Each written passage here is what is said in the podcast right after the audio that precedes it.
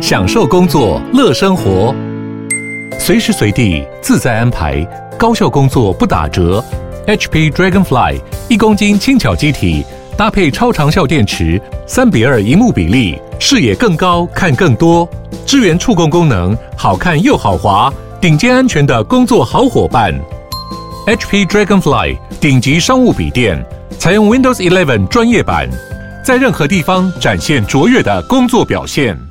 九八新闻台 FM 九八点一财经一路发，我是阮木华。好，讲到电动车啊，大陆都会提哦，最便宜的这个五菱宏光哈，这个五菱宏光是呃上汽通用哈，它在大陆推出的一款这个很便宜的电动车哈。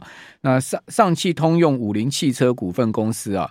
啊，最近在台湾注册大量商标啊，各位知道这个消息吗？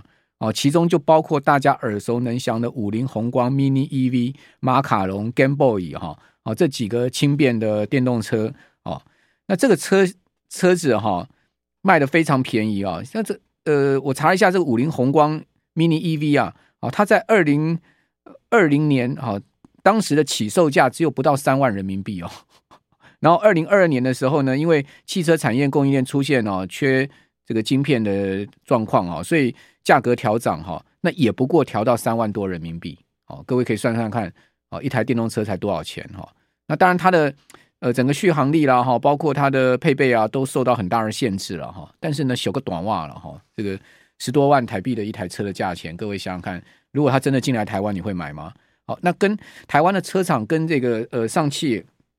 比较有关联的哈，基本上就是中华汽车。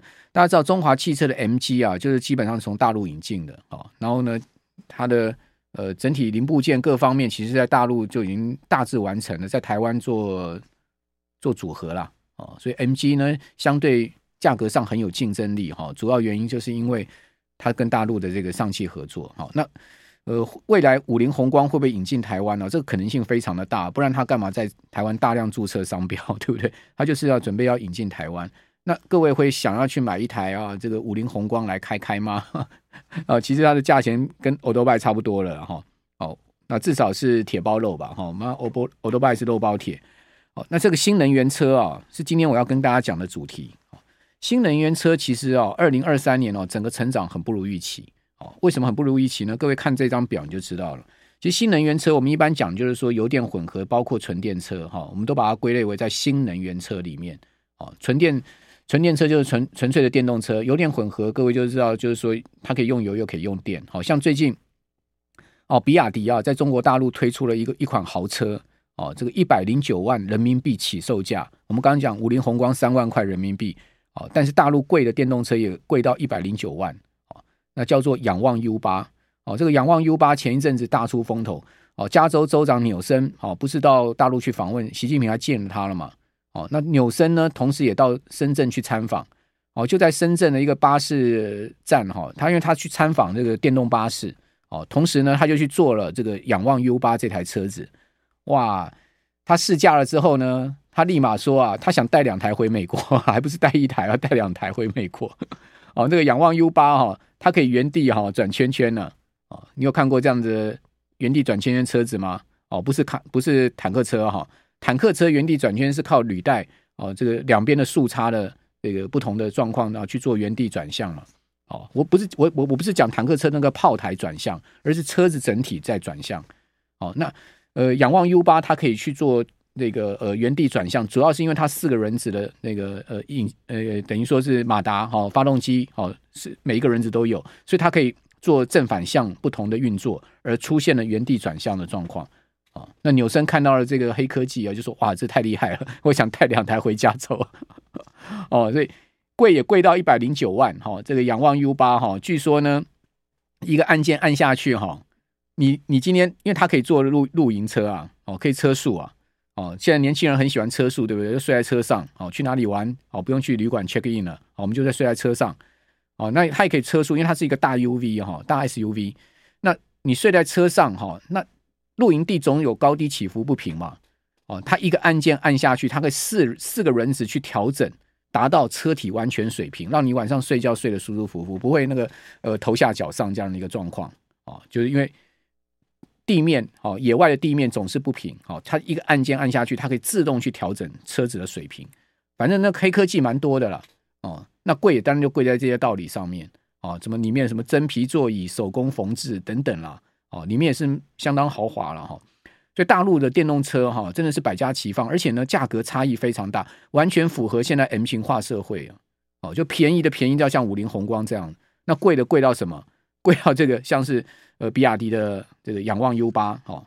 那新能源车我们一般讲就是说纯电加混电车哈，叫新能源车。其实过去六年真的是大成长，你可以看到这张图啊，二零一六年的时候新能源车全球哈销量不到八十万辆。那到二零二二年，就是到前年哦，突正好当年是突破一千万辆，所以几乎就是这一年、两年、三年、四年、五年、六年、七年成长了十倍哦。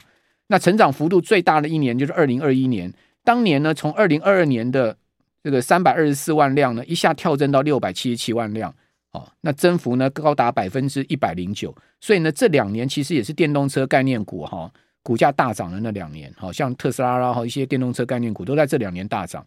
可到去年哈，各位可呃前年啊，各位看到一千零五十二辆，它的年增幅呢，从百分之一百零九已经下降到百分之五十五了。所以代表什么？代表虽然还是一个明显增长，哦，总量增加很多三四百万辆，但是那个幅度已经很明显在下降了。好。那今年的呃去年的状况呢？因为去年的状数字还没有完全出来，我是根据呃 t r a n f o r c e 哦，它预估出来的数据，大概是一百二十八万辆哦，不对不对，对不起，一千两百八十万辆，一千两百八十万辆。各位你想想看啊，从一千零五十二万辆到一千两百一千两百八十万辆，这个成长的幅度啊，其实呢仅仅就一成左右哦，一下从五十五趴的成成长的幅度下降到十趴左右，代表什么？代表电动车的。成长力道哈，很明显在大幅的趋缓。为什么在大幅趋缓呢？我不晓得各位有没有关观察一下哈，你周遭人现在开电动车的状况，有没有跟你抱怨小毛病很多？哦，像我一个朋友亲戚哈，到美国去坐那个特斯拉，啊，他就是跟我讲说，一下门打不开，一下哪一个状况的？我不知道各位特斯拉车主有没有这样的状况。还是美国的质量比较差，我不知道。他就跟我讲说啊，他坐他们那个特斯拉那个门打不开，哦，不是说坏掉了，就是说电脑突然出现问题，门开不开，然后哦，后来一下又突然又可以开了，哦，这样的状况，哦，好，那第一个是这样的状况，第二个就是充电的问题，里程焦虑的问题，这些还是没没办法解决的。好，就以现在目前全世界的这个基础建设的一个铺进的程度，哈，还是在这上面会有一些问题。比如说你今天要去环岛吧，台湾要环岛。你一定会有这个所谓的里程焦虑的问题，哦，会开到没电啊，干嘛的，对不对？哦，虽然说现在电池越来越厉害，续航力哦，有的可以到五六百公里、六七百公里，但是基本上哦，那是要很省着开的，那都是号称有这样的一个续航力。你如果要开冷气又开音响，什么都开的话，肯肯定没有这样的续航力的啦。哦，你什么都不开，也许会有这样的续航力。那问题是天很热，你不开冷气吗？是不是？还有电动车。冬天呐、哦，万一在野地抛锚发不动啊，哇，那是会冷死人的。哦，这个很，反正电动车就是有一些它先天上的一些环境面上的问题啊，就是要逐一克服。好，那二零二二年当时年底预估啊，今年呐、呃，对不对？二零二二年当时预估二零二三年全年的这个新能源车的全球全球销量是多少？是一千四百五十万辆了。结果实际现在目前。全 f o r c e 估计就一千两百八十万辆，这少掉了快两百万辆了，哇，这个是很明显哦，哦，不如预期哦，去年不如预期的一个状况。那至于说二零二二年电动车市占率排行，我给各位看一下。那去年呢，哦，二零二三年哦，大家都知道第四季出现了一个大的一个消息，就比亚迪的纯电车正式超越特斯拉，成为电动车一哥嘛，对不对？比亚迪去年第四季，哈，它的电动车纯电的。好，我们知道比亚迪它是有混混电跟纯电两种车款，那它现在渐渐把重心往这个纯电走。它去年第四季纯电就已经五十二万辆，哦，特斯拉虽然超出预期四十八万辆，但是呢，比亚迪超车了三万多辆。可是你看到二零二二年不是哦，二零二二年呢，纯电车还是特斯拉是第一名哦，市占率是十六点六趴，比亚迪呢十一点五趴，上汽五菱、上汽通用五菱，就我们刚刚讲了那个。三万块的哈，七点六趴，Volkswagen 四点二趴，广汽埃安很厉害哦，这也三点五趴，也算是大陆电动车一个大厂哈。那插 插电混合式电动车的话，第一名就比亚迪占了三十四趴，哦，B M W 七点三趴，宾士六点七趴，Volvo 五点一趴，哦，理想汽车四点九趴。好，那全世界电动呃，全世界新能源车哦，最主要的市场在哪里？其实还是在中国大陆哦，占比六十趴。第二名呢是欧洲，就是西欧。西欧大概占比就二十几趴，就大概稳定在二十五趴上下。另外呢，这个电动车一哥的大国呢，好，号称电动车特斯拉一哥大国呢，美国其实它的电动车的这个全球占比啊，也只有不到十趴啊。大家不要把美国的电动车想得非常伟大哈，它事实上它一直以来电动车占比都不到十趴的。最主要还是中国大陆哦，中国大陆的电动车量真的是大哦，六百万台哈。那我们来看一下新能源车二零二二年跟二零二三年的一个比较。哦，二零二二年全球新能源车都包括纯电哈、混电哦，还有氢燃料，这个当然就很少哈。总共销售量突破千万辆，好，一千零六十五万辆，年增幅度高达六十三趴。中国占比五十九，西欧二十五，美国九点三。那二零二三年呢？现在目前根据圈 f o r c e 预估一千两百八十万辆。中国还是在六十趴左右，西欧还是在二十几趴左右，美国大概十一趴左右，其他在六趴。你看啊，美国大概就在十趴上下。好，我们这边先休息一下，等下回到节目现场。九八新闻台 FM 九八点一财经一路发，我是阮慕驊。好，这个中国大陆的新能源车榜单呢，现在给各位看一下哈。去年第一名啊，大陆的数字都出来了哈。去年第一名就是比亚迪，好，比亚迪呢年比增速高达六十二趴哦，很惊人哈。它去年超过三百万辆，这个就是。呃，纯电加混电哈，呃，达到三百零二万辆哈。那比亚迪呢，在纯电的部分，去年全年还是没有超过特斯拉了。特斯拉去年全年是一百八十一万辆哦。那比亚迪只是第四季超车，但是我觉得比亚迪一旦第四季超车之后，后面大概就一路超车下去了哈。那广汽埃安呢，去年大概是四十八万辆左右，理想三十七万辆左右。理想说今年要到八十万辆，哦，理想的企图心非常大哈。然后呃，蔚来大概十六万辆，领跑十四万辆。小鹏十四万辆，好，那另外值得注意就是问界，好，大家知道问界是谁谁的吗？就是华为，华旗华为跟赛斯利啊合作啊，出了三款问界 M、M、N 七、N 九啊，最新的 M 九呢，在去年十二月中呃下旬，好，在中国大陆发表了。那 N 九也是一款豪车啊，据说也是有很多黑科技啊，说车子里面有十个萤幕啊，可以跟你。当做办公室啊，然后可以帮你做这个娱乐空间使用啊。一台车子有十个荧幕啊，看得眼花缭乱啊。M 问界 N 九，我觉得华为确实厉害哦。你可以看到 N 九，呃，问界问界出来没多久哈，已经十万辆了哦。听说呃 M 九预定量非常的大哦，哦，出来之后也蛮惊人的一个预定量。好，据说有十大黑科技，说什么车体什么还用什么核潜艇级的一个 材料之类的啦。哦，如果大家有兴趣的话，可以上网去看一下视频哈。那我们来看一下特斯拉跟比亚迪的比较。哦，大陆国产电动车龙头，当然大家都知道这个比亚迪啊哈。去年第四季呢，四五十二万六千四百零九辆纯电，比亚迪去年第四季啊，比特斯拉已经多出三三万一千多辆，哦，成为全世界电动车一哥。那比亚迪呢，二零二三年全年新能源车是三百零二万，其中六一百六十万是纯电，一百四十万是混电。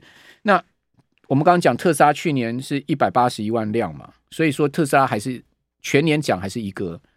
那去年特斯拉的产量也大幅增长到一百八十五万辆，它不管交付量跟产量都大增长哈。那增长的幅度各是大概三成左右，三成出头。好，这个增长幅度也是相当大，所以你也不得不佩服马斯克，他其实也是蛮蛮有这个蛮有蛮有那个推动力的啦。哦，只不过特斯拉今年可能会遇到一些问题哦。什么样问题呢？比如说最新的美国的这个补贴啊，就把特斯拉拿掉了好几个车款。好，比如说 Cybertruck 就不给 Cybertruck 就不给他补贴了。好，呃，三千块美金嘛，对不对？然后另外呢，就是 Model Three 也没也不给他补贴了。为什么呢？因为美国要封杀中国大陆的电动车的零组件，不是整车啊，整车当然不可能卖到大陆，美大陆整车当然很难卖到美国去。他连连电池、连零组件全部都给你封杀，而且都跟你讲说这要在北美制造的，哦，才能拿到补贴，哦。那呃，特斯拉就好几款没有，哦，有三三有三款拿到，其中包括 Model Y，哦。那另外另外 Rivian 有两款，福特的 F 一一一五零 Lightning 拿到，通用有两款拿到。那其他呢，外国车厂失去补贴的，包括日产的 Lift 哦，Lift 也也也被拿掉了哈、哦，还有德国的德国福斯 ID 点 Four 也被拿掉了。那另外还有一方面就是欧洲也拿掉补贴，欧洲大国德国哈，但德国拿掉补贴是因为他自己财政预算的问题，他本来要把那个疫情啊的六百亿欧元啊用在疫情上面的六百亿欧元拿去做什么气候能源相关的这个呃补这个这个这个这个支出，结果呢这个这个法案呢被德国的法院啊判定违宪哦，所以呢这个。这个六百亿就不能挪用了，包括之前台积电说要去德国设厂啊，拿到补贴也是在这笔钱上卡到了嘛。哦，那德国说呢，他二零一六年以来啊，他总共为了电动车已经补贴了一百亿欧元啊，两百一十万辆。但是呢，从今年开始哈，这个呃三千欧啦，哦四千五百欧的补助呢，全部拿掉。为什么？因为他预算出问题。哦，这个就是呃德国现在目前两个电动车。的这个市场哦，都出现了补贴同时熄火的状况。那你说今年电动车会好卖吗？补贴一拿掉，差很多诶，三千欧、四千欧、五千欧哦，然后呢，三千美金，这一拿掉，其实对车主买车的意愿来讲就很大折扣了哦。再加上哈，那个汽车销售商低了哈，要卖电动车，其实他要花很多成本的。大家知道，汽车销售商同时也要兼汽车维修。你要维修一般汽柴油车，你现在目前的硬体设施哦，你的工人就够了哦，你的修车工人就够。但是你要去修电动车，你就必须要有新的相关的硬体跟会修电动车的工人哦。还有就是你在卖场上还要装充电桩啊，等等等等。你的销售人员也要能熟悉电动车。其实对汽车销售商来讲，它的成本是会增加很多的。哦，所以不见得每个汽车销售商都愿意去销售电动车，更何况电动车销售利润有这么好吗？也未必啊。哦，所以在这样情况之下，我觉得电动车的这个普及率哈，销售的状况也会受到这些呃所谓通路商的影响。哦，那现在各位看到这个照片就是仰望 U 八哦，就比亚迪的哈，纽森就坐在上面。哦，我们刚刚讲它那黑科技哦，就是所谓它的那个是云辇系统嘛，哦，就是那个整个四个轮子的。可以不同方方向的转哈，好，那仰望 U 八之后呢？华为问界，好，我觉得大陆在电动车的一个开发进展上确实是快了，哦，这个是你确实讲实在的，哦，你说华为已经十万辆了，哦，玉龙说要推 N 七，推到现在 车子也还没看到交车，对不对？要到明年才交车，哦，我听说一个马路消息给各位参考，说呢，那个。鸿华先进啊，哦，希望玉龙一个月可以做一万台啊，哦，那玉龙就是在那个三义厂哦生产这个呃 N 七，玉龙说，陶卡派克一万台干嘛？我做四千台就够了哦。那四千如果是四千台五千台，各位一年也不过就是四五万辆而已，那个量实在真的太少了哦，那个量真的实在太少。你说要做到一个大的这个生产规模，没办法了哦。所以台湾在电动车上面哈，我是觉得哦，已经是没机会了哦。恕我说句实话，就打国际市场一样，是完全没有机会的 哦，真的是完全没有机会。打打台湾市场也许还可以哦，就用这个低价低价策略哦，比如说压在一百万以内，好，或者是一百万出头哦，这样子的呃低价策略，也许还有还有空间哦。但是呢，你说真的要去打国际市场，那有可能？比亚迪都是几百万辆的，对不对？哦，大陆的这个车厂，你看理想汽车都说今年要八十万辆了，哦，那你说八十万辆等于一个月多少？一个月都是七八万辆了，那七八万辆的这样的一个量，哦，跟我们裕隆一个月四五千台的量，这不能比哈。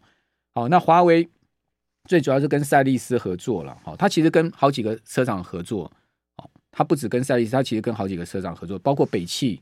哦，奇瑞还有江淮哦，这几家都是华为在合作的车厂。它的最最主要，它的品牌叫问界。那问界我觉得也是来势汹汹呃，颇有去挑战哈，所谓造车新势力。之前讲魏小李啊，哦，这样子呃，比华为早跑很多年。但你有没有发现，华为晚跑，但是它已经迎头赶上，而且呢，速度非常的快哦，就证明华为这家公司哦，确实是一家很厉害的公司。那问题就是说。啊，电动车真的能带动股价吗？未必啊。各位看到比亚迪的股价是一路下啊，去年呃一年以来，比亚迪股价跌了二十六趴，它其实没有涨哎、比亚迪没有涨啊，股价是一路跌的。哦，车子倒是一不断的在这个增加产量哈，跟销售量，但是股价是一路跌哈。好，那至于说台股的电动车概念股，我抓了几家哈，给各位比较一下去年前三季的 EPS 跟前年前三季的 EPS。很不幸的，我们看到都是衰退，包括龙头台达电，哦，去年前三季 EPS 呢是九点四，前年呢是九点五三，衰退。哦，茂联标准的特斯拉概念股十一点三跟十八点九一大衰退。哦，以盛三点零五、三点四七衰退，这是鸿海集团的哈。建和兴哇是衰退可大了哈，五点零六衰退到二点九一。同致五点四五衰退到三点三二，只有一家增长，飞鸿哦。去年前三季 EPS 零点七，然后呢前一年是零点一九，它增长怎样？没探规模几规几毛钱呐、啊？哦，也赚不到什么钱呐、啊。